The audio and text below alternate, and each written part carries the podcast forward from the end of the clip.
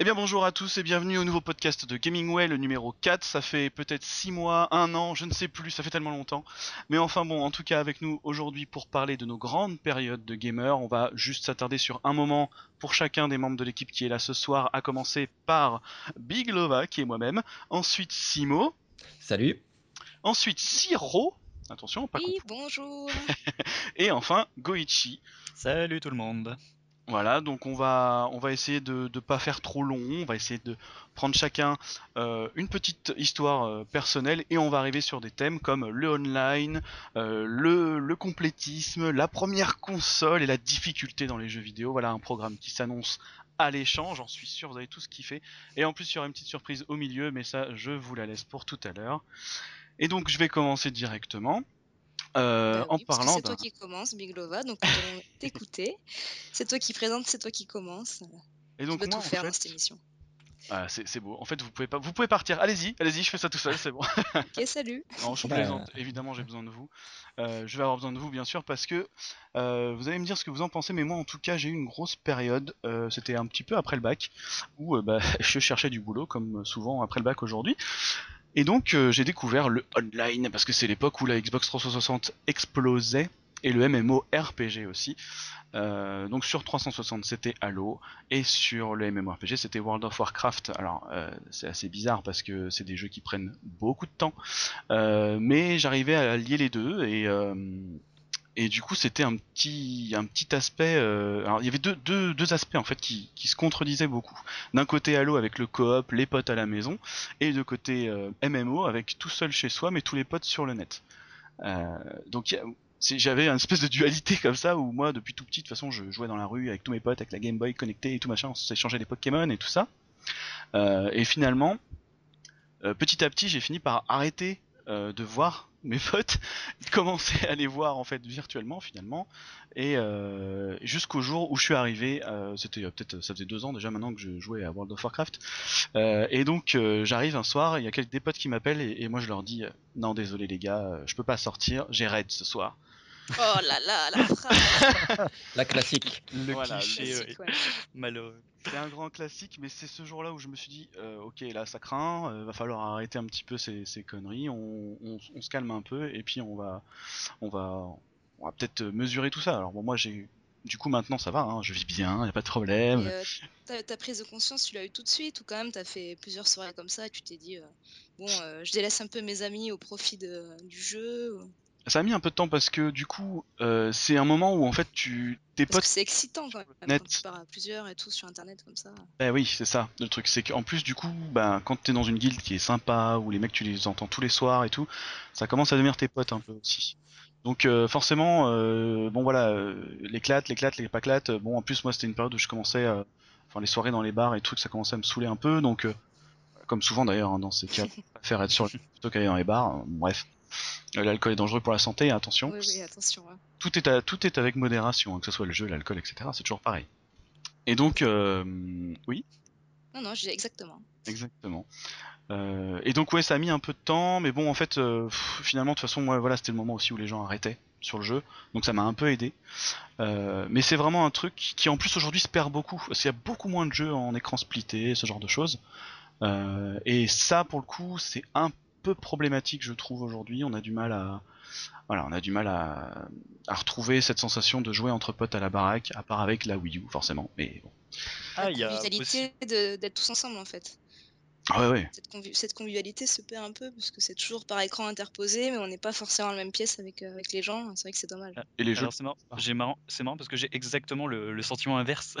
Ah. c'est que justement aujourd'hui, je, je trouve qu'il y a énormément de jeux locaux en fait, de multi-local qui revient un petit peu. euh, J'ai passé des soirées incalculables sur Towerfall par exemple dernièrement. Sur, euh, il y a vraiment beaucoup de jeux PC qui reviennent justement à ça en fait, au, au local et au, au comment on appelle ça, au canapé gaming où tu vois, tu partages euh, avec quatre manettes euh, une petite soirée entre potes quoi. Donc euh, c'est- c'est marrant, le- pour moi le online au contraire euh, recule pour, enfin en tout cas dans ma vie de joueur, mais euh, le Mais local il- revient. Il faut avoir un sacré setup. Alors excuse-moi, euh, Simon, Ouais. mais il faut avoir un sacré setup parce que là, si je comprends bien, c'est sur PC du coup, parce que tu parlais de. Ouais, Euh, c'est le problème, c'est que souvent quand c'est sur Steam et sur PC, il faut avoir euh, le truc où le PC est dans le salon, que tu peux mettre l'image sur la téloche, un truc comme ça. quoi.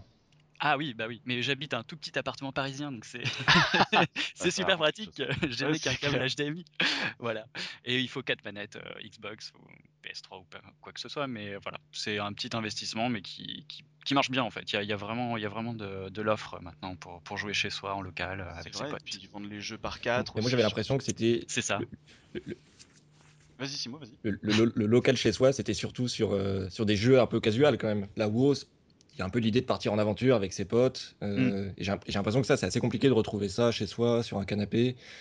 Euh, Ouais, j'ai pas, la- en tête des jeux.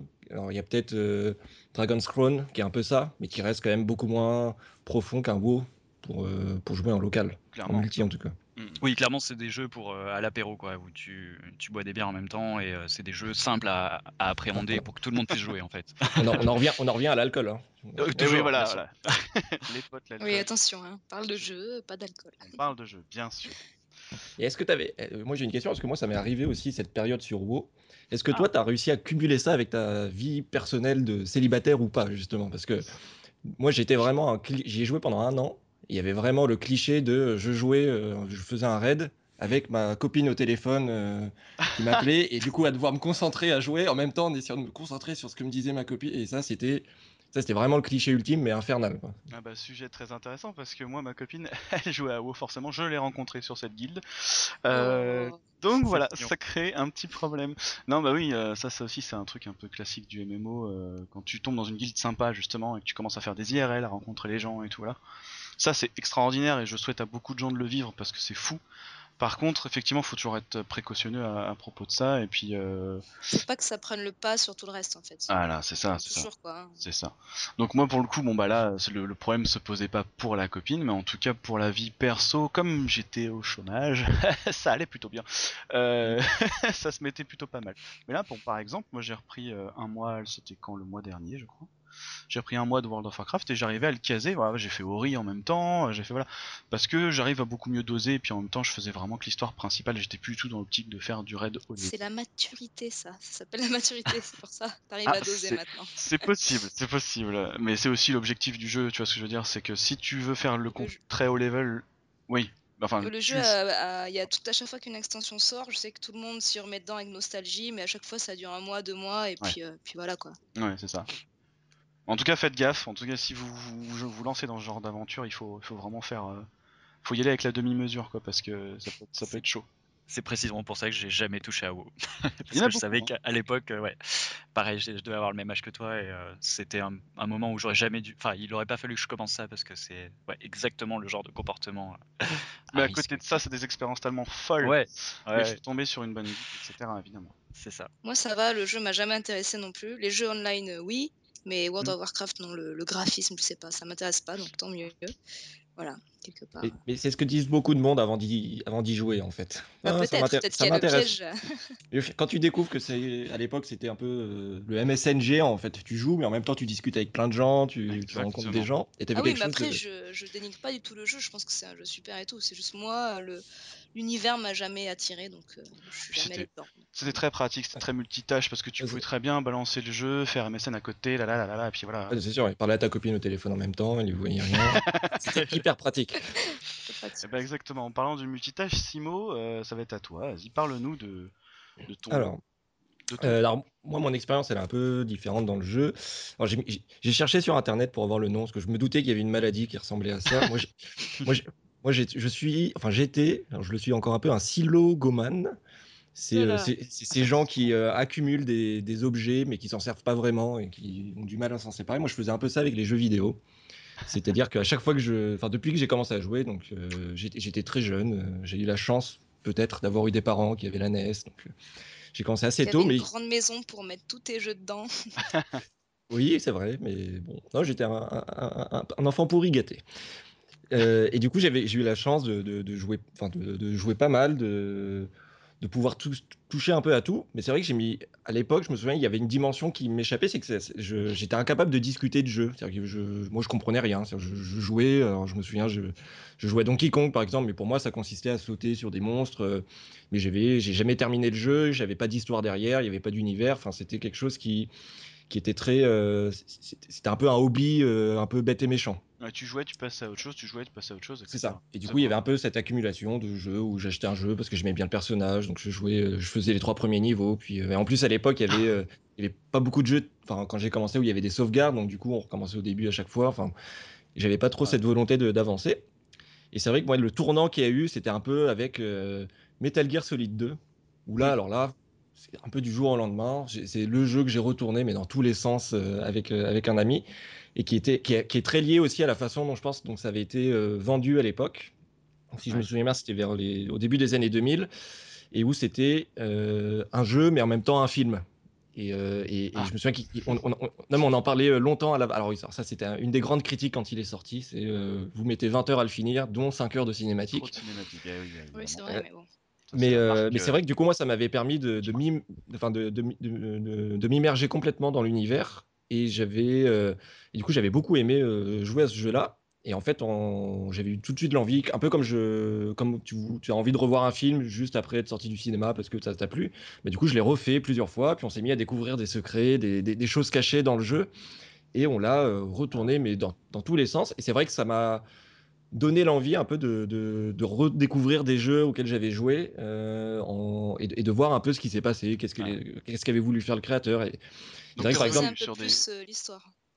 T'es et- revenu sur des jeux que t'avais fait vraiment comme ça à l'arrache, euh, du coup, après, à cause de ça. Ah oui, bah, complètement. Et, mais, et, et même aujourd'hui encore, il y a encore, je, je rattrape encore mes, mes 15 ans de retard euh, sur, des, sur des jeux que je n'ai- encore ja- jamais fini euh, et, et- que, j'ai, que je rachète pour la douzième fois sur l'eShop de la Wii U pour, en, dé- en dématérialisé. Alors je garde un petit peu mon, mon syndrome d'accumulateur, mais c'est mais c'est vrai qu'il y a une... maintenant, j'ai plus du tout la même approche du jeu vidéo.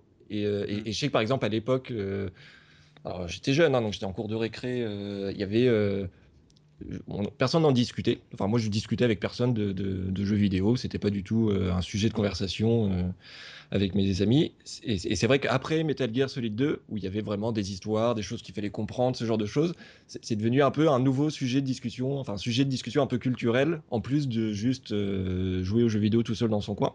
Et les gens autour de toi, est-ce qu'ils finissaient les jeux à 100% ou est-ce qu'ils étaient plutôt aussi euh, à, la, à la mode Steam aujourd'hui où t'en achètes 50 et justement ben, tu, tu les fais pas tous quoi?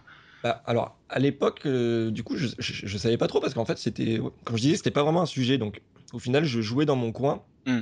Il n'y avait pas tellement de partage. euh, alors, je jouais un peu avec mon frère, mais lui, c'était plutôt les jeux de sport. Donc, du coup, non. Et, et, et j'ai mis pas mal de temps avant de, avant de rencontrer des gens qui étaient passionnés. J'ai découvert le monde geek un peu. Et, c'est vrai qu'avant ça, je, je, connaissais personne qui, qui, me parlait de jeux vidéo, qui parlait du scénario, qui parlait qui allait au bout d'un jeu. Et, vraiment à tel point que j'étais, euh, à peine si je savais qu'un jeu ça pouvait se finir. Moi j'avais un peu cette idée dans dans ma tête qu'un jeu c'est c'est- une fois que tu finis un niveau, t'en as un autre qui arrive, puis il y a jamais de fin en fait. C'est un grand débat aujourd'hui hein, avec les roguelikes, euh, avec le- la remontée des, des shoots et tout ça, des shoots des maps, etc. C'est des jeux qui euh, ont pas forcément une histoire euh, fofolle, mais qui par contre demandent une rejouabilité de malade. Euh, Mm. Et il y a souvent ce débat aujourd'hui entre est-ce qu'un jeu doit être un jeu? Je l'entends de plus en plus d'ailleurs, c'est assez marrant même de grands spécialistes hein, du jeu vidéo et tout qui se disent bah, est-ce qu'un jeu devrait pas être juste qu'un jeu et se concentrer sur la jouabilité et pas essayer de rejoindre le cinéma? Par exemple, euh, Mm. ou plutôt se concentrer sur l'histoire et pas et pas euh, pas forcément avoir un gameplay révolutionnaire. Ça, David- bah, D'ailleurs, on l'a- beaucoup entendu avec The Order là, récemment où, où- Oui. alors moi j'y- ai pas joué, hein, mais c'est vrai que ça avait fait un peu polémique où le, le jeu est magnifique, mais il est très très court. Mm. Et, et finalement, si on enlève l'univers, euh, le scénario, il y a le, le jeu est pas si intéressant que ça, mais par contre, il y a tous les défenseurs du film interactif qui adorent. Et, euh, et, moi, j'avoue que j'adore les deux en fait. Je, enfin, Metal Gear Solid 2, alors, je, reconnais complètement que c'est un film interactif. J'avais aussi eu après euh, Final Fantasy X, qui avait eu un peu les mêmes reproches, où c'était euh, Il y, a- il y a quand même plus de gameplay dans Metal Gear Solid 2 que dans, dans un jeu de David Cage ou, euh, ou même The Order finalement. Parce que Ah oui, oui, oui, bah oui, bah ça c'est sûr. c'est- Enfin, Bah, Kojima est un meilleur, euh, en tout cas, euh, game designer que, que Cage ou, ou les mecs Ah, derrière, meilleur, euh, ça, ça se discute, mais en tout cas, euh, c'est sûr que lui adore mettre, tu vas faire des maps, euh, c'est c'est ça, hein, c'est quand tu vois les premiers Metal Gear par rapport au premier Splinter Cell par exemple, t'avais euh, des personnages avec un cône de vision, tu savais exactement, c'est presque arcade finalement. Euh, Kojima il est vachement là-dessus, sur la construction Ouais. des niveaux. Ouais. Euh, euh, Au, au final, c'est presque un puzzle en fait. Moi, je me souviens de Mm. le 2, à force de le refaire, il y avait donc il y avait plusieurs salles. Et, et, euh, c'est vrai qu'il y a absolument une, une intelligence artificielle complètement ridicule, mais en, fait, mais en même temps, ça crée le jeu comme si c'était un puzzle. Il fallait trouver le meilleur moyen de traverser la salle en évitant les soldats. Et, euh, et c'est un gameplay très, très particulier. Exact. Et moi, c'est marrant, c'est un truc qui me reprend aujourd'hui parce que j'étais très long pendant. J'ai eu ma grosse période en sortant de, des études de Cinoche et tout, de me dire, ah, je veux un jeu qui me raconte une histoire, etc. hein. Et là, en ce moment, comme j'ai plus forcément le temps de prendre des jeux de 50 heures ou une histoire de fou, je me concentre à mort sur euh, le gameplay en fait. Et si le gameplay me m'accroche pas, le jeu, je le balance. Euh, c'est euh, là, moi, c'était bah, Ori, euh, c'était ça. Euh, récemment, il y a eu quoi d'autre aussi Rayman aussi, pareil, Rayman, putain, mais quel Rayman Legends qui était gratuit là sur le, le live ce mois-ci d'ailleurs, je crois, il est encore jusqu'à la fin du mois. Mm. Euh, et c'était, c'était, c'est fou quoi, c'est fou. Finalement, moi, c'est ça qui m'intéresse maintenant. Ouais. Ah, bah oui, moi, moi j'aime bien les deux. Ouais, Moi, je, moi, je me souviens très bien de Metal Gear 2 quand il est arrivé. J'avais même pas fini le 1. Euh, et pourtant, c'était euh, la première fois que j'attendais vraiment un jeu. J'avais vu les... Il y avait eu la démo, je me souviens, dans Zone of the Enders. Ils avaient commencé à, Ouais. à faire ce type de ce type d'offre où tu avais un jeu Mhm. moyen qui contenait la démo du, du jeu que tout le monde attendait. Et je me souviens que donc j'avais fait la démo qui était sur le début du jeu, là, dans le tank, sur le bateau avec euh, Snake. Ah oui. Et en fait, quand tu commences Metal Gear Solid 2, il te tu choisis pas ton niveau de difficulté directement. Il te pose des questions sur euh, est-ce que tu as fini euh, Metal Gear Solid 1 Est-ce que tu es doué dans les films, euh, les jeux d'action-aventure, ça? Donc moi, j'avais été honnête. J'avais dit, bah, j'ai pas fini Metal Gear Solid 1, euh, mais allez-y, j'aime bien ça.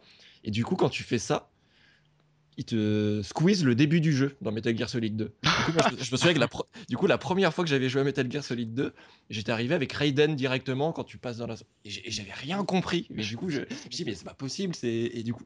Et t'avais plein de choses comme ça qui avaient fait que j'avais eu envie de le refaire plusieurs fois pour bien comprendre le truc. Et t'avais à chaque fois une, expérience de jeu assez différente. Donc c'était euh, Ah, vraiment fou. rigolo. Ça, c'est Kojima, hein, de toute façon. Alors, en parlant de, de questions, hein, on va passer aux questions à mon petit, ma petite surprise. C'est mon surprise. petit vrai ou faux du jeu vidéo. Alors, attention, je vais aller quiz, en fait, chercher. hein. Voilà, hein. je vais vous demander, hein, je vais simplement vous poser la question, vrai ou faux, non, non, non, non, non, non, non, puis vous, vous allez me dire chacun votre petite réponse, puis on va y aller, euh, je vais vous, vous balancer le, la petite histoire qu'il y a derrière cette question, parce que c'est toujours ça l'intérêt, c'est qu'il y a une petite histoire derrière. C'est parti? Allez, Allez. Allez, c'est parti. Alors, vrai ou faux, un joueur chinois a vécu pendant 6 ans dans un cybercafé, à votre avis? Alors si tu poses la question, je dirais vrai. C'est un grand cliché, alors attention, il y a peut-être un piège. hein. Moi, je pense qu'il était coréen. Ah merde, tu Voilà, ça change tout. Je suis peut-être pas aussi vicieux, mais on verra. Et con, j'avais exactement la même réponse, ouais. J'allais dire il est Ah, coréen. Plus coréen. Et Ouais, ben, ouais. c'est euh, le Beijing Times, donc le Pékin Times si on pourrait, euh, voilà, Ouais. en 2013 qui rapporte le fait. Donc c'est effectivement un Chinois qui a vécu 6 ans dans un cybercafé, mais il a vécu vraiment, à savoir qu'il sortait uniquement pour manger et se doucher. Et le propriétaire du cybercafé affirme qu'il lui payait un loyer de 250 euros par mois Ouais, pour mal. pouvoir jouer toute la journée, euh, pour pouvoir jouer toute la journée le cyber quoi. Alors ça date de c'était vrai. 2013, hein, je sais pas, voilà, je sais pas si ça fait 8 ans maintenant qu'il y est, j'aimerais bien savoir, mais sur le net, ils en parlent pas trop. Ça avait fait le tour de, des sites, euh, des sites internet à, à cette époque-là, c'est super étonnant. J'avais jamais entendu Tu parler de parles euh, du buzz, tu veux dire. Oui, les buzz, machin. Mais à l'époque, c'était pas encore trop les, les buzz Non, news, trucs comme ça, donc euh, voilà. Mais du coup, on, on sait qu'est-ce qu'il faisait dans le cybercafé à part. euh, C'était pour jouer aux jeux vidéo? Oui, jouer. Bah justement, quoi il les gens, surtout? Alors déjà, il est chinois et je sais rien contre les chinois, mais quand on jouait en World of Warcraft, on parlait souvent des farmers chinois et, euh, et que c'est vrai que les gens disaient sur les commentaires comment il payait son loyer. Moi, je pense qu'effectivement, il était farmer chinois et qu'il se faisait de l'argent comme ça. C'est pas possible autrement. D'accord. Ou alors il était rentier, je ne sais pas, mais en Chine, c'est assez rare quand même. Euh, deuxième question, allons-y. Ah, juste pour noter, du coup, j'ai un point, c'est ça Hein? Ah bah alors vas-y, comptons, comptons les points, il y a pas de Ah bah problème. oui, si c'est un quiz, il y a des points, attention. Ok, Bah, si. ça marche. Alors, deuxième question, qui est peut-être un peu plus connue, mais la réponse va bien vous étonner, je pense. Vrai ou faux Le compositeur de la musique de Resident Evil est sourd? Euh, Alors moi je sais, moi je sais. Ah. bah. Donc, faux pour Simo. Siro, tu sais, et tu dis? Attends, je vais laisser d'abord. Euh, Euh, moi je dis faux aussi. Goichi Ouais. dit faux. petit faux. Donc tout le monde dit faux, c'est ça? Ouais. Ouais. Alors, le, la liste, moi je dis que c'est vrai mais faux. Alors, vrai, mais faux. Vas-y, dis-nous. C'est un petit peu facile comme réponse. Donc, euh, effectivement, normalement, le compositeur de cette musique est sourd, mais en fait, c'est un imposteur C'est ça hein, l'histoire. hein. Exactement, exactement. il a tenu. alors. Ah Bah c'est ça, tu as raison. Il a tenu 18 ans en prétendant être sourd. Et c'est son- prétendant qui composait les musiques aussi. exactement, c'est son nègre, comme on dit euh, dans le jargon, Takashi Niigaki, qui a annoncé l'an dernier que tout ça n'était qu'un vaste mensonge pour couvrir le fait qu'en fait il était juste incapable de composer. Donc c'est Takashi était ni Niigaki. sourd, euh, ni sourd, ni comp- enfin, qui composait pas vraiment et qu'il était pas sourd. Et du coup, il était, Exactement. mais du coup, il a été Super engagé, super il a été engagé en, en tant que compositeur. Ah bah lui, il était le compositeur officiel, en tout cas qui était mis en avant, etc. Et il avait son pote Takashi Niigaki qui composait pour lui en fait finalement. C'est C'est le génial. c'est- Beethoven euh, japonais et ça fait Exactement. euh, C'était on son surnom. Alors, faut savoir que lui, c'est- donc c'est euh, Mamoru Samarugochi, le compositeur en question, euh, Mito. Euh, il faut savoir que lui ne dément pas. hein. Il, il dit oui, oui, je suis désolé pour tous ceux qui ont cru. euh, vraiment, il en a un peu honte, mais ça, je pense que c'est un peu le- la fierté japonaise qui prend le Ça, je dessus. savais pas par contre. Euh, bah oui, parce qu'il faut savoir aussi qu'il a fait une symphonie numéro 1 d'Hiroshima, si je ne me trompe pas dans le titre exact. En tout cas, il a fait une symphonie en hommage à Hiroshima et à ce qui s'est passé euh, pendant la fin de la Seconde Guerre mondiale. Et donc tout le pays s'était vraiment euh, emballé, c'était le mec, voilà, le compositeur sourd qui, euh, qui euh, compose pour la paix, etc. Alors qu'en fait c'est une enflure, donc voilà. Enfin c'est une enflure. En c'est pas c'est vraiment. Ouais, pas, pas très cool en tout cas de faire ça, sachant que voilà, il y a quand même un drame derrière. Mais bon, au final, voilà, lui il s'excuse, c'est déjà pas, pas plus mal. hein, parce que moi je sors du film Big Eyes de Tim Burton et je peux vous dire que le mec qui est dedans, il pas de pas spoil. autant. Non mais c'est très intéressant. C'est pas un spoil, hein, c'est juste que voilà, euh, c'est intéressant. Euh, la, po- la question. position qu'il prend à ça. Alors vrai ou faux, l'UNICEF a un studio de jeux vidéo du nom d'Elikaz Escape. Elikaz Escape, pardon. Ouais, je vais dire vrai. Est-ce que l'UNICEF a un studio de jeux vidéo? Donc Goichi dit vrai. Ouais. J'ima- J'imagine que oui aussi. Alors, je... oui. Ça D'accord. me paraît vrai aussi, mais j'en ai aucune idée. Ok, et ben vous êtes tous trompés. Ah, Désolé. super. En fait, Piège. un peu plus vicieux que ça. Euh, en fait, il y a euh, un moment donné, j'ai plus l'année, j'en suis désolé. Ils sont allés, l'UNICEF est allé à Washington dans un tout petit salon de jeux vidéo pour présenter un jeu. Et ils se sont, ils se sont fait passer pour un studio de développement qui s'appelait Elikaz Escape. Dans ce jeu, on met en scène une petite fille sud-soudanaise qui voit sa mère mourir d'une maladie, son grand frère assassiné par les militaires, et elle fuit alors que son petit frère reçoit lui aussi une balle. Après quoi, tu prends la manette en main et elle doit se prostituer pour avoir de l'argent et subvenir à ses besoins. Waouh, sympa. Un petit jeu sympa. C'est magnifique. Comme c'est assez rude en fait, les gens euh, de la salle commencent à partir parce qu'ils estiment que ça n'a rien à faire dans le jeu, dans le jeu vidéo. Alors euh, le problème c'est que Elika, donc de Elika's Escape, c'est le nom de la vraie petite fille sud-soudanaise à qui tout ça est arrivé. Donc euh, c'est assez choquant. Et en même temps, moi, la question que ça me fait poser derrière, c'est est-ce que le jeu vidéo, finalement, c'est la fameuse question qui revient très souvent, hein, est assez mature pour ce genre de sujet? Parce que dans le cinéma, on en voit des tonnes des trucs comme ça. Et là, ça a choqué tout le monde. Non, non, c'est pas possible ça dans le jeu vidéo, c'est trop violent. là. C'est peut-être le Ouais. problème de l'interactivité aussi, le fait d'avoir la manette et de, de faire soi-même ce genre d'action qui a choqué. Pas forcément le, le contenu en soi, tu vois. Le côté, euh, c'est toi qui, qui te prostitue avec ta manette, quoi. Ça, fait, euh, ça fait quelque chose de bizarre. Un jeu vidéo, c'est censé être assez ludique en général. Mm. Alors qu'un film, ça peut dénoncer, ça peut faire plein de choses. C'est pas du tout le même média, donc peut-être qu'il y a Voilà. aussi ce Ah côté-là ouais. qui fait que dans un jeu vidéo, on n'a pas envie d'être euh, juste choqué, traumatisé, enfin je sais pas. Ouais, Bah là, on revient directe. On revient à ce qu'on disait tout à l'heure, en fait. Est-ce que finalement, on ferait mieux pas de se concentrer sur le gameplay Euh, Est-ce qu'il faut raconter une histoire Est-ce qu'il faut interpeller les gens Une histoire, Ouais. c'est pas pareil, mais Oui, c'est vrai. pour moi, une histoire, c'est Oui. très important. Mais après, euh, est-ce qu'on a envie de se divertir ou est-ce qu'on a envie de vivre un truc euh, grave, quoi? Mm. Ouais. C'est vrai que J'ai c'est un divertissement à la base. J'ai l'impression que tu peux être un film interactif en ayant quelque chose d'assez léger ou, ou de juste intéressant, mais pas de, pas de dramatique à ce point-là. Quand même. Ouais, ouais, ouais. Bah, je, pour moi, c'est vrai que je peux comprendre que c'était choquant. En tout cas, c'est une sacrée histoire. Moi, je, pareil, j'avais jamais entendu parler de ce, de ce truc, mais bon. Euh, passons à la quatrième question. Alors, on va aller dans des thèmes un peu plus légers. Hein. Ça va Oui, être un parce peu que plus bonne ambiance là d'un coup. hein. C'est vrai, t'as tout plombé là. Vrai ou faux Sonic devait à l'origine sauver une blonde? Pour moi, c'est faux. C'est faux pour. Siro. Ouais, je dirais faux. Goichi, Euh, faux, elle est brune? Simo. Alors moi je dirais faux. J'ai- Ah. Oui, je Dommage. dirais faux. Dommage, dommage, dommage, dommage. Vous Ah, avez tous vache. faux pour le coup, effectivement. C'était vrai. Mais une blonde Euh, ou un hérisson on- blond Ah non, non, une blonde. Alors, on l'apprend dans, dans le Pix and Love euh, de, de l'anniversaire de Sonic. Euh, en fait, leur but premier, euh, c'était à l'époque de concurrencer Mario et de battre Nintendo. Donc, il fallait faire comme Mario, quoi. Il fallait qu'il sauve une princesse, etc., machin. Et alors, le truc qui est drôle, c'est que non seulement elle était blonde, elle ressemblait à peu près à un hérisson quand même. hein. Enfin, elle était proche de Sonic, évidemment. Mais c'est qu'elle devait s'appeler Madonna parce que c'était la grande star de l'époque. Oh. C'est quand même fou. Et finalement, ils se sont dit bon non, on a un jeu cool, hein, on, va... on va rester cool jusqu'au bout. Euh, ils ont préféré faire autre chose. Et puis c'était aussi euh, Naka, j'ai oublié son Yuji Naka, je crois, Yuji Naka, ouais. voilà, qui, euh, qui de toute façon lui voulait concentrer son jeu sur un fun. Et bon, voilà, l'histoire finalement c'était pas. Un hérisson et puis euh, une princesse Peach avec, c'est un peu bizarre aussi. quoi. Ouais, voilà. Puis il voulait vraiment se démarquer, dire on n'est pas comme le petit euh, moustachu euh, plombier là. Donc euh, D'ailleurs, il sauve quelqu'un, euh, Sonic, finalement? Non, il sauve des bébés, c'est ça? Non, il sauve voilà, des animaux? animaux, il Les récupère animaux, les ouais, les Chaos Emerald, euh, voilà, Ah oui, d'accord. choses. Mais euh, le monde peut-être, c'est anecdotique. hein. oui, voilà, bon ça. Parce hein, que je- Pour un joueur de jeux vidéo, pour un héros de jeux vidéo, je veux dire. Parce que j'ai jamais fini un Sonic, donc je. Ah non Non Même avec Ça y est, petit elle code. commence. en fait, je me demande si t'es un bon testeur pour Gamingway ou pas. hein. Ah, alors, par contre, j'ai- que- j'ai j'ai fini tous mes jeux depuis le début. Je tiens. Bon, à merci, ça me rassure. À chaque fois, je suis allé au bout. Allez voir ces tests, ils sont très bien. Voilà, exactement.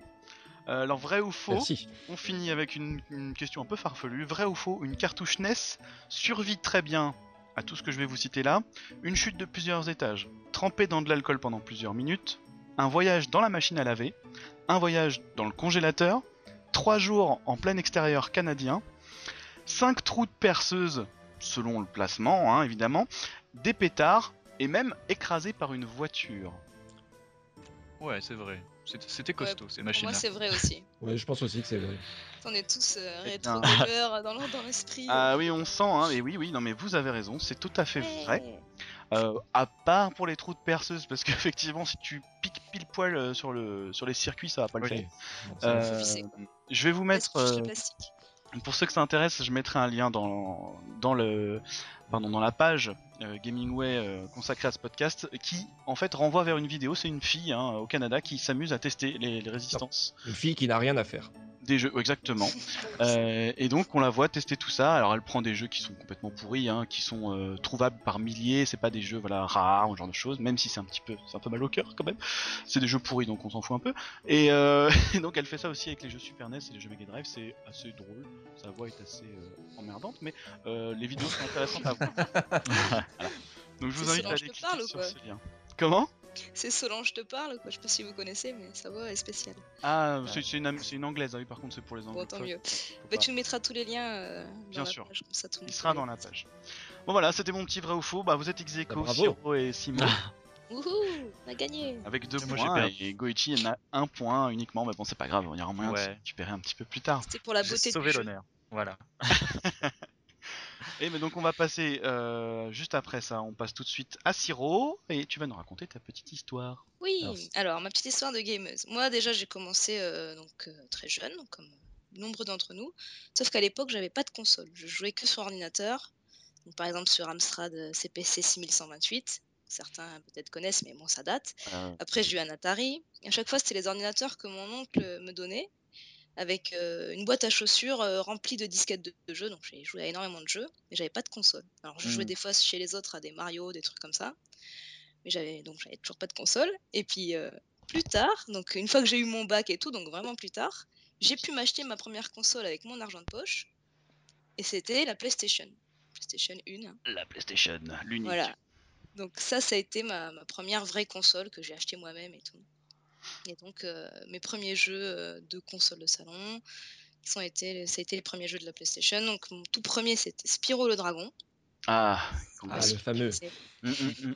Voilà, parce que maintenant c'est devenu Skylanders hein, avec toutes les figurines. Ah, c'est triste. C'est tellement triste, mais triste. voilà, ça vient de là. Ah, c'est ça qui est, devenu Skylanders Eh. Oui, oui, oui. C'est pour ça que Spyro est dans le jeu en fait. Ah. C'est qu'ils se sont servis de la licence. Finalement, les bêtes sont pris ça, un peu le dessus quoi. Donc, euh, ils ont Euh. pris plein de monstres, plein de dragons, euh, plein de. Mais ça marche très très bien. Hein. C'est un jeu Ça qui marche fonctionne super tonnerre, hein. bien. Donc, Mais ça n'a rien à voir avec les premiers, le premier Spyro ou Ouais. même Non. deux, qui était un jeu de plateforme avec des petits diamants. Enfin, c'était très sympa. Moi, j'avais bien aimé ça. Mm. Ouais. Ensuite, euh, j'ai eu un jeu un peu plus sérieux. C'était Metal Gear Solid.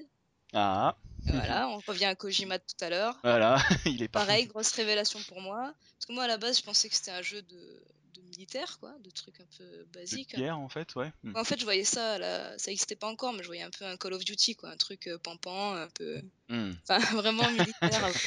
Alors qu'en fait, non, dès l'intro, je me suis dit, mais non, c'est pas, il y a la musique qui est bien, il y a l'air d'avoir un scénario, euh, des personnages euh, très charismatiques, euh, des énigmes, euh, de l'infiltration, enfin, rien à voir. Des, des doublages magnifiques.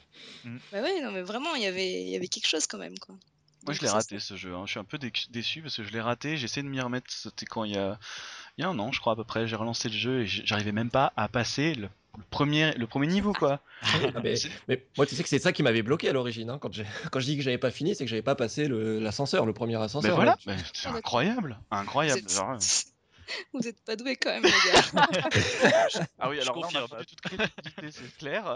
mais, euh, J'avoue. euh, j'ai- ouais, peut-être eu un peu de mal au début parce que je connaissais pas forcément les jeux d'infiltration. Parce que passer de Spyro à Metal Gear, bon, il y a une petite différence quand même. Ouais, oui. Mais, mais après, une fois que j'ai compris le mécanisme du jeu et tout, j'ai trouvé ça vraiment excellent. Puis c'était les premiers jeux, enfin, c'est les jeux où il y avait plusieurs CD dans la boîte aussi, il me semble. Mm, ouais. Donc c'est, je me- là, je me suis dit, euh, tiens, où il y a des cinématiques euh, tout le temps, ce qui est un peu le cas aussi, ou il y a vraiment une histoire euh, profonde, ce qui est aussi le cas. Ah oui. Donc euh, Et il Donc fallait voilà, garder ça, la boîte euh, surtout, puisqu'il y avait des Oui. infos sur la boîte. il y avait des infos sur la boîte. euh, Exact. La fameuse Ça. fréquence pour Il y a- pouvoir avancer dans le jeu. euh, On parlait fallait tout à l'heure du chercher. dématérialisé, on n'aura Plein plus jamais ce genre de choses. Ou alors on te donnera un PDF à aller regarder. Tiens, j'imagine le truc, quoi, c'est un peu bizarre. C'est Ah, dommage. ça perd en charme. hein. Ouais, forcément. Non, c'est grosse découverte. Et puis ensuite, j'ai joué à Final Fantasy VIII. Pareil, Ah. avec 4 CD, euh, une grosse histoire. Ah oui, alors Toi, t'aimais T'avais tous les fait CD en fait. set Dès qu'il y avait un truc avec plein de CD, tu, tu voilà, dès que je voyais plein de CD, je faisais Ah, ça doit valoir le coup. Pour la petite histoire, euh, je sais pas si vous avez eu ça aussi, mais j'avais acheté des. euh, C'était les cartouches de sauvegarde à l'époque. Ouais. Mm. Et Ah il y avait les officiels et les non officiels. Moi, j'avais acheté non officiels parce qu'il y avait 4 slots, on pouvait mettre beaucoup plus de sauvegarde dessus. Ouais. Sauf que c'était de la merde. C'était pas les trucs qu'on pouvait aller à la perceuse, euh, comme on parlait tout à l'heure. Ouais. C'est-à-dire qu'elle s'usait tout de suite, euh, je ne sais pas pourquoi, euh, en faisant rien, et euh, les sauvegardes étaient corrompues très vite. Oh la vache. Ok. Donc c'était Final- horrible. Sur Final Final Fantasy VIII, ça doit être agréable. Ah. Voilà, donc Final Fantasy VIII, j'ai recommencé deux fois quand même, parce que la sauvegarde était corrompue à chaque fois. Oui, parce que pour les jeunes qui nous suivent et qui connaissent pas forcément ces jeux-là, c'est des jeux qu'on fait en 80 heures minimum à peu près hein, au début Voilà, quand on connaît pas le jeu. Final voilà. Fantasy quand même, euh, Donc, euh, quand t'arrives à 60-70 heures de jeu et là on fait Eh ben non, tu recommences, c'est parti coco, puis tu vas t'acheter une nouvelle carte mémoire parce que celle elle est morte en plus, t'as un peu les glands. Voilà. Ça c'est clair que bon, les cartes mémoire non officielles, euh, je recommencerai jamais. Aujourd'hui ça n'existe plus, oui. Mais c'est vrai que c'était c'était rageant quoi. Et puis après, euh, je sais que j'ai joué un peu à Wipeout aussi, parce que c'était c'était bien marrant, la course de vaisseau à toute vitesse. Mais c'était pas palpitant quoi, tu faisais deux trois parties, et puis voilà. Il y a eu Crash Bandicoot qui était euh, vraiment pas mal aussi. Ah, Ah, ça, Crash, ouais. Alors, Ça, c'est génial. hein. ça. Ça, c'est de la même manière que Spyro, euh, c'est dommage, c'est vraiment une licence qui. qui- Ouais, ça c'est Ah, une licence que j'aimerais voir revenir aussi. Mais pas, de pas des figurines, hein, pas des Mais- figurines comme Skylander. Mais après, le créateur, c'est lui qui avait fait Jack and Daxter, qui était. euh, Bien sûr. Enfin, du coup, il, Enfin, il avait boîte, en abandonné Crash Bandicoot, mais il avait quand même créé une autre licence. euh, Mm. C'était quand même top. C'est vrai. Bah, Naughty Dog, hein, jusqu'à aujourd'hui, de toute façon ça va, hein, pour eux c'est plutôt pépère. Ils ont toujours eu des gens euh, compétents dans leur studio, quoi, parce que là. Ils ont d'ailleurs teasé un Crash Bandicoot sur un- une des images Uncharted euh, il y a Oui, quelques c'est vrai, années. Là, a parlé de ça. On finalement- attendait, oui. et puis Oui, oui, il y avait un petit panneau dans un trailer. euh, c'est plus, plus, la même équipe, je crois, qui travaille dessus, non? Sûr. Parce que, j'ai- parce que bah, sur les Crash Bandicoot, parce que de, de mémoire, il y a eu le Bah, 1, de 2, toute 3 sur euh, PlayStation, et Hmm. sur euh, Ah tous oui, ceux oui. qui étaient sortis sur PlayStation 2, c'était quand même. Oui, oui, c'était c'était sous, enfin c'était sous. euh, C'était beaucoup moins bien, et ouais. Ah Oui, complètement, complètement. C'était plus du tout Naughty Dog qui était dessus. euh, ils avaient revendu la licence. Je crois que même d'ailleurs c'est Activision qui l'a maintenant parce que c'est eux qui ont fait les jeux Oui, sur, c'est ça, c'est c'est plus Ah, Naughty Dog, ouais. sur PSP. C'était pas tout. Naughty Dog, d'accord. Ouais, Ah non, non. Même les ah, nouveaux, hein, parce que les tout derniers là qui sont sortis sur PSP étaient vraiment sympas. hein. Et euh, non, non, ce n'était plus eux. D'accord. Moi j'avais fait Crash Team Racing sur euh, PlayStation. Ah, ça, Ah, ça, c'était ouais, génial, ça. Le, le génial Mario Kart-like, euh, mieux que Souvent, souvent boudé, hein, ouais, ouais, voilà, souvent boudé face à Mario, mais qui n'a rien à envier. Fantastique. Ah, complètement. finalement, il, ouais, il était vraiment génial. Mais il y avait, ils avaient même fait aussi une sorte de Mario Party, euh, enfin, avec des mini-jeux là dans. euh, Crash Bash. Crash. Bash, voilà, exactement. Ah, oui, Extraordinaire. exact. Ce jeu m'a fait criser, j'ai balancé ma manette plusieurs fois. Ah, c'était gé- c'était génial. c'est vrai Ah, qu'ils en ont fait vraiment un paquet en fait. Ouais. Bah, Ah c'était oui. un peu le Mario de, bah, c'était un peu le, De la PlayStation. le Mario de la PlayStation à l'époque. hein. Oui, oui, oui, c'est vrai. C'était même. Oui, oui, oui. On est d'accord, on est d'accord. Merci, merci. Pour remettre ça en côte. Et moi j'ai eu, euh, pour rebondir sur ce que, ce que Siro euh, racontait, euh, pareil, c'était un peu. Alors c'est marrant parce que finalement ma première console c'était la NES, Euh, juste derrière, j'ai eu la Mega Drive et puis j'ai eu la Play. Donc voilà, j'ai pas du tout de fidélité Nintendo ou quoi que ce soit. Mais, mais la Play, c'est vrai qu'elle a marqué énormément. Et je crois que le premier jeu que j'ai fait dessus, ça devait être Cool as World. un jeu Oh, qui oui, était c'est bizarre. Exact. C'était Oui. sur le CD de démo en fait euh, de la console. Il y avait Ah. Wipeout, il y avait euh, ouais, je sais Tekken où 3. tu vois ça. un jeu avec une petite euh, comment ça s'appelle euh, Il y avait Tekken 3 sur la démo? Ouais. Ah, je Ouais, me moi souviens j'avais. Tekken 3 Il et y Cool avait Tekken Star. 3. Tekken 3, j'ai beaucoup joué aussi. Il y avait Ouais. Medieval aussi, ça je m'en souviens. Ouais. Voilà, et Ah oui. Medieval, très important aussi. Il y Ça, avait- j'aimerais bien c'est que ça ressorte aussi. Il y Et il y avait avait une- Groove aussi. Ouais, qui était, Groove, exact. Et il y avait un petit jeu aussi bizarre avec des mechas euh, que je, je captais pas du tout, avec une, une sorte de coccinelle rouge. euh, C'était très bizarre. Ah, celui-là je l'ai pas connu. Et, euh, et donc Cool as World, c'est en fait un jeu, euh, on va dire un peu comme comment il s'appelle ce jeu sur tablette avec des, des niveaux hyper qui jouent sur la, la perspective et tout ça là. Ah, Monument de Vallée? Exactement, Monument de Vallée. Ouais. Moi, ça me fait Ouais, beaucoup penser à ça parce que t'avais des, c'était une, une balle quoi, une espèce de ballon gonflable en fait qui Mm. pouvait aller sur des, qui était sur un niveau en cube, cube très long, et euh, il fallait juste réussir à récupérer des clés pour ouvrir des, des trucs, des choses comme ça. Je me souviens plus très très bien du jeu, mais en tout cas j'ai passé Ah, des heures. je me souviens. C'est un C'était peu aussi un full mélange 3D, avec. euh, ouais. C'est un mélange avec euh, comment ça s'appelle le- là, les singes là qui sont dans les boules. Enfin, en gros, fallait pas tomber dans le vide ou. Alors Euh, sauf que là, le truc était, collé. Oui, Ouais. Super Monkey Ball, pardon. Super ouais, Monkey Ball. Là, la- le ballon était collé en fait à la paroi, donc tu pouvais pas vraiment tomber. euh, Ah d'accord. à mon souvenir. En fait, ça ressemble un peu à ce que Mario Galaxy a fait après. C'est-à-dire que tu Oui. pouvais basculer d'une face à l'autre sans tomber. Par contre, tu pouvais sauter et c'est là où tu pouvais tomber. Parce que ah, d'accord. Tu pouvais sauter d'un bloc à l'autre et là, si tu te ratais, euh, c'était adios. Ouais, oui. Mais c'était génial comme jeu. Une très grande, très grande console. De toute façon, ça, tout le monde, euh, tout le monde le sait. À part les plus jeunes, peut-être, mais euh, n'hésitez pas à aller, à essayer des trucs sur sur PS1. hein. Vas-y, Simo. Ouais, non, mais moi je me souviens parce que du coup à l'époque euh, il y avait la Nintendo 64 qui était sortie euh, un peu, enfin, je sais plus si c'était en même temps, c'était un, peu avant ou un peu, ou Ouais. un peu après, je sais plus. Il me semble. hein. Et moi, moi j'avais que la Nintendo 64 et à l'époque je regardais, euh, alors pareil les plus jeunes connaissent pas forcément, mais des souris et des ROM avec euh, présenté par Bertrand Hamar. Oula. Et euh, donc c'est une, non, mais c'est une, une des seules émissions de jeux vidéo qu'il y avait à la télé et toutes les semaines il y avait des tests, enfin même tous les jours et il y avait que des jeux PlayStation 1 qui sortaient. Il y avait jamais de jeux Nintendo C'est 64 vrai qui qu'il y avait sortaient. énormément de jeux qui sortaient sur la PlayStation et les autres un peu moins, mais on en voyait des tonnes. Enfin, pas par rapport à maintenant, c'était beaucoup moins de jeux évidemment.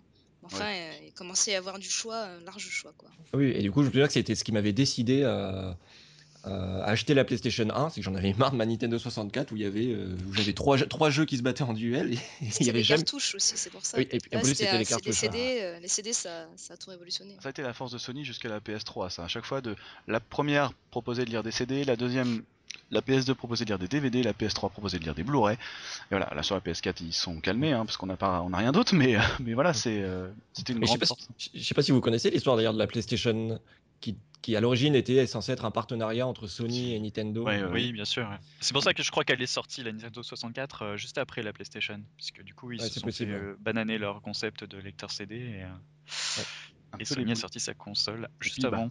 Ils, Attends, ont, créé, Sony- ils ont Sony- créé un monstre. Puis Sony créait les CD aussi, hein, faut pas oublier, Ouais. hein, c'est aussi pour ça que ça les aidait bien aussi. Hein, voilà. Oui, oui. Financièrement, euh, qu'ils- tous les sous c'était chez eux, C'est euh, pour ça qu'ils poussent leur format propriétaire et que le Blu-ray est passé face au HD DVD. Mm. Microsoft croyait pas du tout au final, en fait.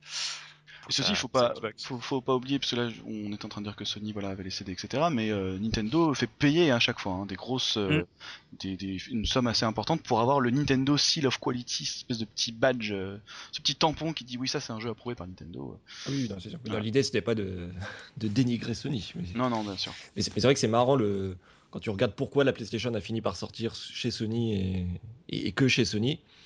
Et de voir qu'aujourd'hui, enfin, du coup, ils ont créé leur concurrent en fait, Nintendo. Eh oui, eh oui, mal malgré eux. Et ils ont refusé Final Fantasy VII. Ah, les malheureux euh, Eh ouais. Goichi, allez, c'est à ton tour, vas-y. Alors à mon tour, histoire. ouais, pour la difficulté dans les jeux vidéo, parce que finalement, euh, là actuellement, comme on voit avec le jeu indé, il y a beaucoup beaucoup de roguelike qui reviennent euh, en force, quoi. Et donc, qui dit roguelike dit euh, difficulté plutôt élevée, plutôt euh, un challenge euh, pour hardcore gamer, quoi.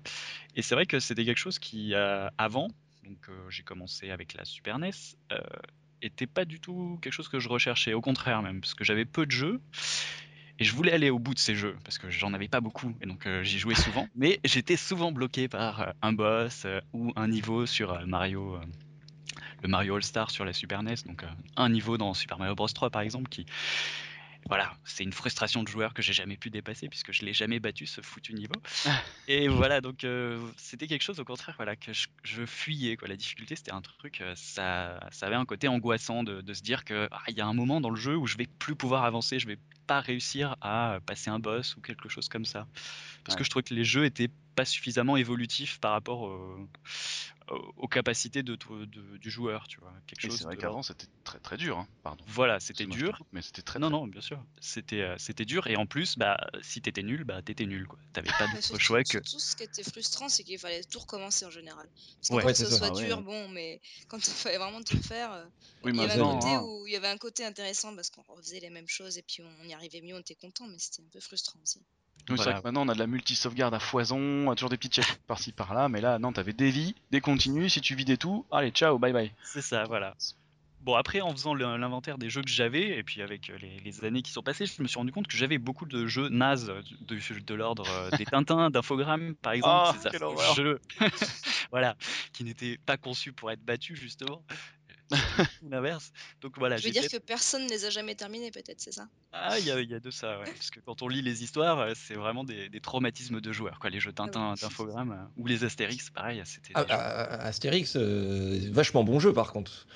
Ah, ouais, enfin, bizarrement, euh, ouais, j'ai eu une difficulté complètement euh, absurde dès les premiers niveaux. C'est pour ça que j'ai eu un pareil. Un Astérix c'était dur, c'était vraiment dur dans l'abus. Il y a, je crois qu'il y a des joueurs du grenier hein, sur ces deux jeux, Tintin et Astérix, Ouais. là, mais faut les voir parce que c'est juste catastrophique. C'est... C'est ça, ouais. Il faut se rendre compte de, de la bêtise en termes de game design des Il y fois. avait des sadiques. Il y avait des sadiques à l'époque.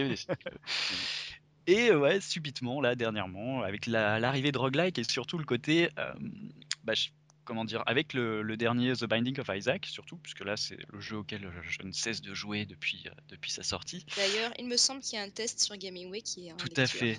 Si Avec vous êtes une- intéressé, allez voir. Ah. sur le Rebirth là, le, le nouveau? Sur le Rebirth, Tout à ouais, fait, ouais, oui. à Parce que moi j'ai fait l'original et ça m'intéresse. Je vais, je vais acheter Ah bah le Rebirth, euh, oui, il faut y aller. hein. Il faut- si t'as aimé l'original, il faut foncer puisque c'est euh, voilà contenu dantesque par rapport au premier. Et surtout, c'est une gestion des difficultés qui est vraiment très très fine. C'est-à-dire que le jeu va être simple au départ. Donc c'est un roguelike, donc on va euh, partir sur des parties de 45 minutes à peu près. C'est des, sessions relativement courtes hein, pour boucler le, jeu.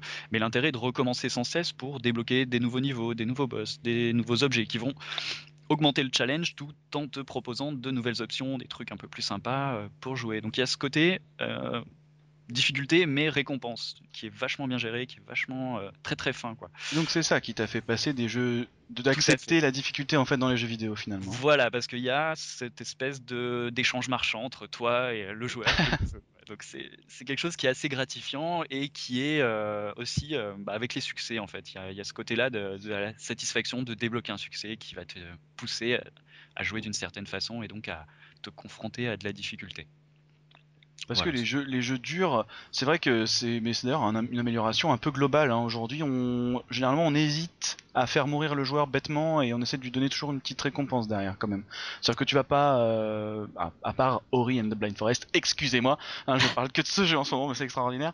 Euh, où là, tu meurs, tu recommences, t'as rien, faut, faut que tu te débrouilles par tes propres moyens. Il y a quelques jeux encore comme ça, Dark Souls, même Dark Voilà, Souls ouais, finalement. Dark Souls. Même Dark Souls qui est très très très dur, finalement tu récupères ton expérience, etc. Tu peux boucler en fait et devenir de plus en plus fort. Mais, euh, Ouais, mais c'est vrai que Dark Souls, euh, j'ai joué un peu et effectivement, c'est difficile, quoi. oh là on là. meurt, on recommence, on revient au feu de camp, enfin, c'est... Mais effectivement, il est aussi accrocheur, il y a, il y a les deux, quoi. Bah, il est accrocheur, mais alors tu vois pour le coup moi, alors je suis un peu l'anti euh, Goichi là-dessus, c'est qu'au début, euh, au début j'adorais, euh, j'adorais passer du temps sur les jeux durs et tout. Ah, non, je vais y arriver, trop bien. J'en j'en aurais pas un autre tant que je l'ai pas fini, donc il faut que je le fasse. Euh, et aujourd'hui, je suis beaucoup plus sur les jeux simples. Même si j'adore les gameplays très poussés, parce que j'ai pas forcément le temps justement de refaire. les- C'est pour ça que Dark Souls, je, je, laissé tomber. J'ai fait le premier niveau. Pareil, par manque de temps, euh, j'ai un peu arrêté les jeux euh, où je me prends la tête dessus. Je fais bon, je suis là pour me détendre, euh, pas pour m'énerver, donc euh, je, Ah ouais, je en plus c'est ça, voilà, c'est comme tu l'as dit au début, hein, on est là pour se divertir un peu, si c'est pour te prendre le chou, laisse tomber. Attention que je suis un nerveux et que je balance mes manettes, donc voilà, forcément. Ouais, non, j'ai pas ce problème-là, mais disons que les t'es pas- jeux, les roguelikes surtout, ont cet avantage d'avoir des sessions courtes en fait. Donc il y a, pas ce côté frustrant, tu vois, de, de perdre une progression monumentale ou de. C'est juste une partie que t'as as perdu en général euh, assez rapidement. Là, je suis sur sur un jeu qui s'appelle euh, Catacomb Kids où le- l'espérance Ah. de vie dépasse pas 10 secondes littéralement. Ouais, ouais. c'est voilà. Il est dans ça ma manque un liste. peu de réglage, mais euh, c'est très très Il fun. me j'en- semble aussi que je viens de voir un jeu qui, qui est en train de sortir, j'ai oublié le nom, j'ai tout oublié, mais euh, où si ton personnage meurt, c'est fini, tu peux plus jouer au jeu. J'ai vu ça passer. Ouais. il faut- Ah oui, j'ai vu- passer la news aussi, mais c'est un peu Alors particulier. c'est hyper particulier, ouais, parce qu'il y aura que 8 joueurs euh, dans le monde qui vont pouvoir jouer à ce jeu. Ah, ça va, ça va s'appeler Epsilon euh, Complex, un truc comme ça. C'est plus une œuvre d'art qu'autre chose et euh, ouais, c'est vraiment un sera- concept et point. C'est un concept, ouais. Ils vont Et- jouer qu'une fois et les Ça me rassure spectateurs. quelque part. Ah, j'ai payé les- 60 euros mon jeu et c'est fini, je suis mort en 5 minutes.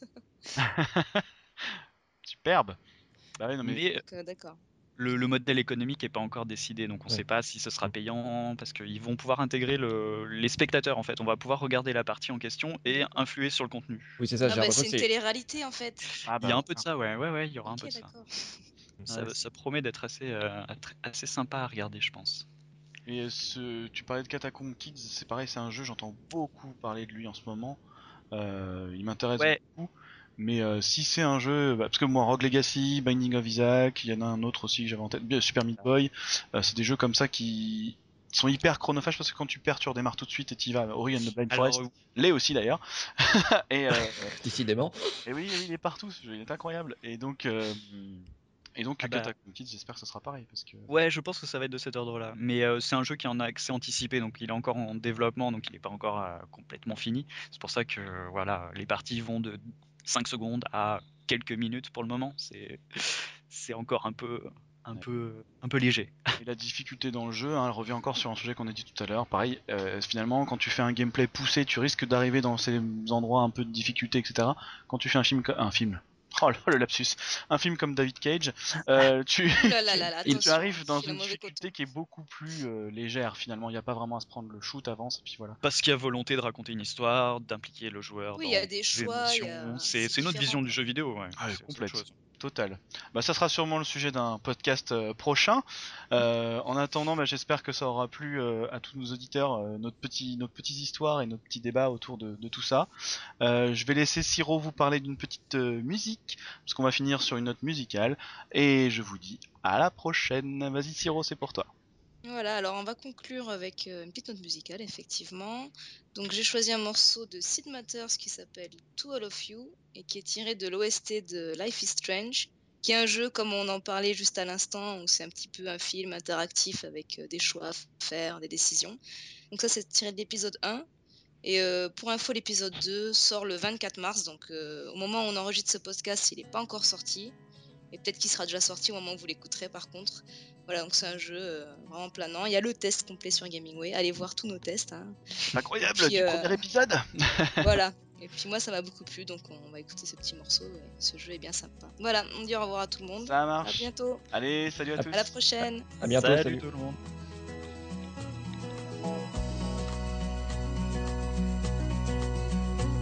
To all of you American girls, it's sad to imagine a world without you. American girls, I'd like to be part of the world around you. Driving a car by the seaside, watching the world from the bright side.